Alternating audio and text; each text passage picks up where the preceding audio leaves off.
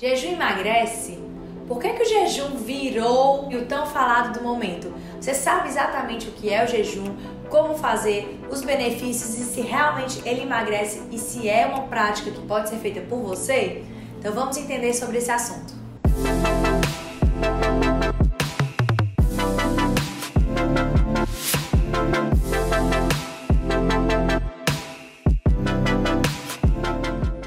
O jejum intermitente é uma prática milenar. Era feito e ainda é feito muito comumente por práticas religiosas. E hoje se fala muito de jejum intermitente como dieta da moda. Então a gente primeiro tem que entender que jejum não é dieta. Então repitam comigo: jejum não é dieta. Dieta é quando a gente come e jejum é exatamente o oposto disso. Então, jejum a gente não come e dieta a gente come. Então, jejum não é dieta. Jejum é uma prática. Você pode simplesmente não comer, ou seja, não entra em dieta, não tem uma dieta e aí vai ser um jejum. Jejum é feito por todo mundo. Eu desconheço alguém que não faça jejum. É algo natural e fisiológico. Então, quando você dorme, você não come na teoria, porque tem pessoas que acordam na madrugada para comer, mas na teoria, quando você dorme, você não come e você já fez um jejum. Então, jejum, simplesmente, vamos entender, jejum intermitente é separar momentos de jejum com momentos de estado alimentado. Jejum se alimenta, jejum intermitente. Então, isso é um jejum intermitente. Uma hora você está em jejum sem comer, outra hora você está comendo. Simples assim. Então, isso é o jejum. E como pode ser feito o jejum? O jejum ele pode ser feito por vários motivos. O que a gente tem encontrado, as pessoas mais querendo fazer é para o emagrecimento, mas o jejum tem diversos benefícios. Além do emagrecimento, ele melhora também clareza mental. Então ele melhora o teu entendimento, teu raciocínio, teu desenvolvimento mental. Ele melhora, ele flui, flui a tua memória, é, flui tuas atitudes. Então, o jejum ele favorece com que você se mantenha concentrado e disposto. É por isso que o jejum tem sido utilizado muito por executivos e pessoas que trabalham constantemente e exaustivamente. Tá? Então, o jejum pode ser utilizado sim para emagrecimento, também pode ser utilizado e foi utilizado inicialmente para tratamento de pacientes que tinham crises convulsivas, epilepsia. Então, foi descoberto na época que o jejum ele tratava crianças que tinham convulsões recorrentes. Então, naquela época, há muito tempo, aproximadamente lá para 1920, foi descoberto que o jejum realmente cessava essas crises convulsivas. E aí, com o advento das medicações, acabaram deixando em desuso o jejum para tratar essas crises epiléticas e depois voltou à tona quando algumas crianças passaram a não responder ao uso de medicações. E aí o jejum começou a ser utilizado como tratamento e ainda é utilizado hoje como tratamento para crises convulsivas repetidas. Pode ser utilizado em alguns protocolos junto com medicações. Existe muito estudo embasado falando sobre a melhora dessas crises convulsivas com o jejum, tá? Mas hoje a gente vai falar não do jejum para fins terapêuticos, não para tratamento de crises convulsivas, mas sim o jejum como um estilo de vida e como uma melhora da sua saúde no geral. O jejum, o fato de você ficar algumas horas sem comer, faz com que o teu corpo funcione de uma maneira muito melhor. Então vamos entender. Primeiro, quando você não come, você não aumenta aquele hormônio que a gente já falou sobre isso, que é a insulina. Então você deixa a sua insulina bem baixinha. O que é a insulina? A insulina é aquele hormônio que pega o teu açúcar e joga para as células. Então, quando você está com essa insulina, que é esse hormônio baixinho, o teu corpo, sabendo que, que a insulina está baixa, vai lá na tua gordura e favorece a queima de gordura no seu corpo. Então, manter a insulina baixa favorece com que você queime gordura corporal. É por isso que a gente fala tanto do jejum para emagrecimento. Outro ponto que o jejum também promove é a diminuição de um outro hormônio chamado leptina. A leptina é um hormônio que regula a sua fome e sua saciedade. Muita gente tem o um nível de leptina muito alto, o que provoca o teu corpo não saber quando você está saciado. Então sabe aquela pessoa que come, come, come, come, come e o corpo não avisa que está saciado e quando ele sente que está saciado ele já está realmente muito cheio, até chegar ao ponto até de passar mal, essas pessoas elas podem ter o que a gente chama de resistência à leptina, ou seja, pessoas que fazem jejum, elas têm uma facilidade muito maior de saber quanto elas estarão saciadas no momento em que elas forem comer. Outro ponto importantíssimo é porque o jejum ele estimula um hormônio chamado LH, que é um hormônio que produz testosterona.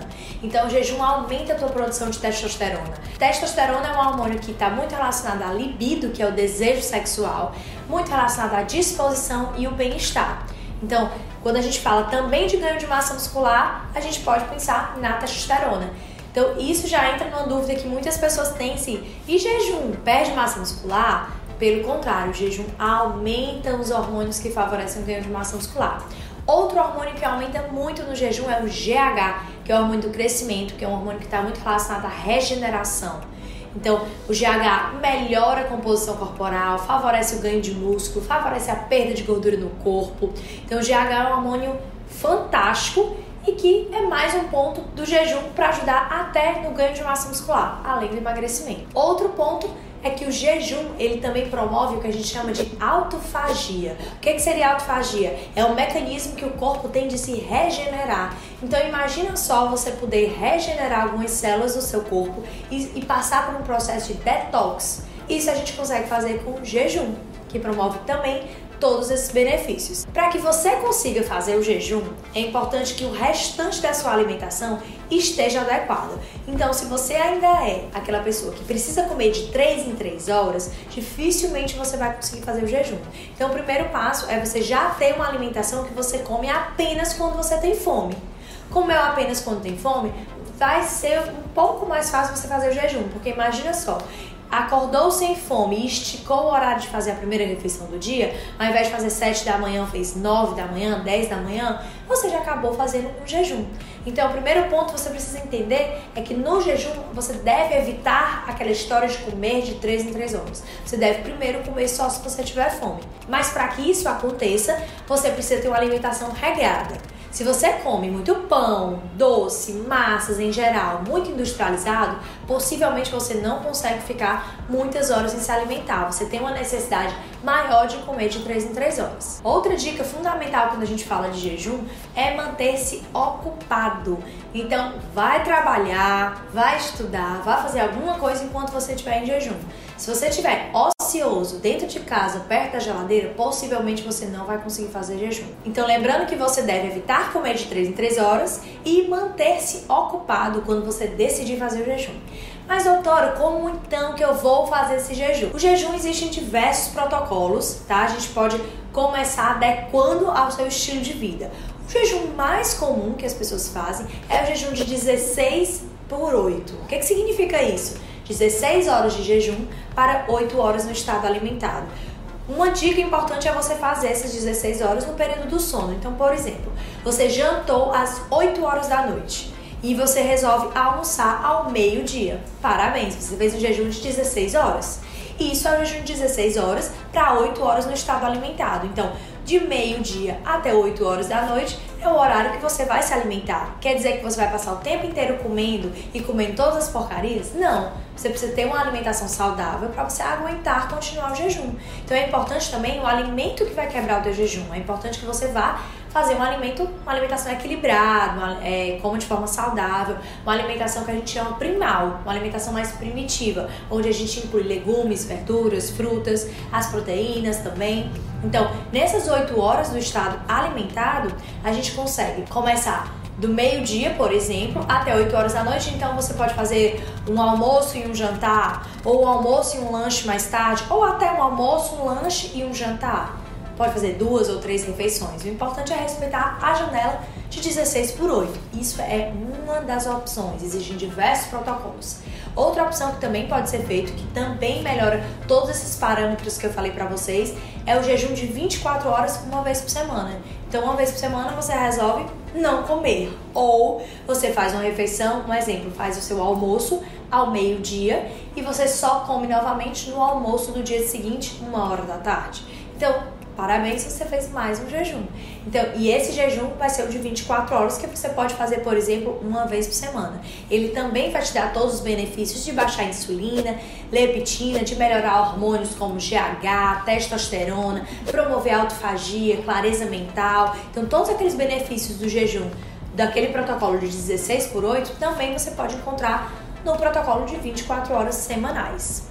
Erros muito comuns de quem faz jejum é quebrar o jejum com alimentos ruins. Junk foods, que a gente chama, então, com sanduíche, com batata frita, com refrigerante, com doces, com massas. Então, quebrar o jejum com esse alimento é fazer o teu corpo se estressar. Imagina só, você passa por momentos de privação de alimento, então teu corpo acaba contra-regulando com alguns hormônios, gera um certo e ligeiro estresse no teu corpo, porque você está, você está num estado que é não alimentado, e quando você vai quebrar esse jejum, você gera um estresse muito maior, introduzindo um alimento que estressa mais ainda o teu corpo um açúcar, por exemplo, tá? Essa dica também é fundamental. O que é que você vai comer na hora de quebrar o jejum? Outro erro, muita gente acha que o jejum é só de comida e acha que as bebidas podem ser consumidas. Então, vamos entender. O que é que entra no jejum? O que é que não quebra jejum intermitente? Água, pode ser água com ou sem gás, café sem adoçar, não pode nenhum tipo, nem açúcar nem adoçante. E chá sem adoçar também, nem açúcar, nem adoçante. Então, água, café e chá. O limão pode? Pode, se for de maneira regular e mínima. Por exemplo, uma rodela de limão na sua água com gás. Não vai quebrar o teu jejum. O que a gente não indica é o consumo de suco, por exemplo. Esse sim vai quebrar o teu jejum, tá? Uma dúvida muito comum é você vai passar mal se você não tiver uma alimentação equilibrada. Então, antes mesmo de iniciar um jejum, mude a sua alimentação. Tenha uma alimentação mais natural. Produtos naturais, eles não têm rótulos, tá? Eles não precisam ter uma lista de ingredientes. Produto natural é simplesmente um produto que vem da natureza. No momento que você já faz uma alimentação mais natural, a consequência disso pode ser um jejum, se essa for a sua escolha. O jejum ele deve vir depois de uma mudança de hábitos alimentares.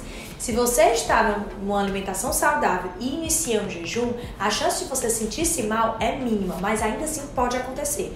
Você pode passar mal porque o jejum, como ele baixa muito a insulina, a insulina favorece que você perca um pouco de líquido, principalmente água e sal, o sódio, pelos rins. Então você vai eliminar mais sal e vai eliminar mais água. E isso pode dar uma leve sensação de queda da tua pressão arterial, tá? Então, se você está se sentindo mal, ou tem medo de passar mal, é importante que nesse início você aumente a ingesta tanto de água quanto de sal na sua dieta. Então a gente tem que ter um certo cuidado para aqueles pacientes que têm uma resistência ao sal, por serem hipertensos, por exemplo, mas lembrar que o jejum pode sim diminuir os níveis de pressão arterial. Muita gente acha que passa mal porque vai ter hipoglicemia, que é a baixa do açúcar no sangue.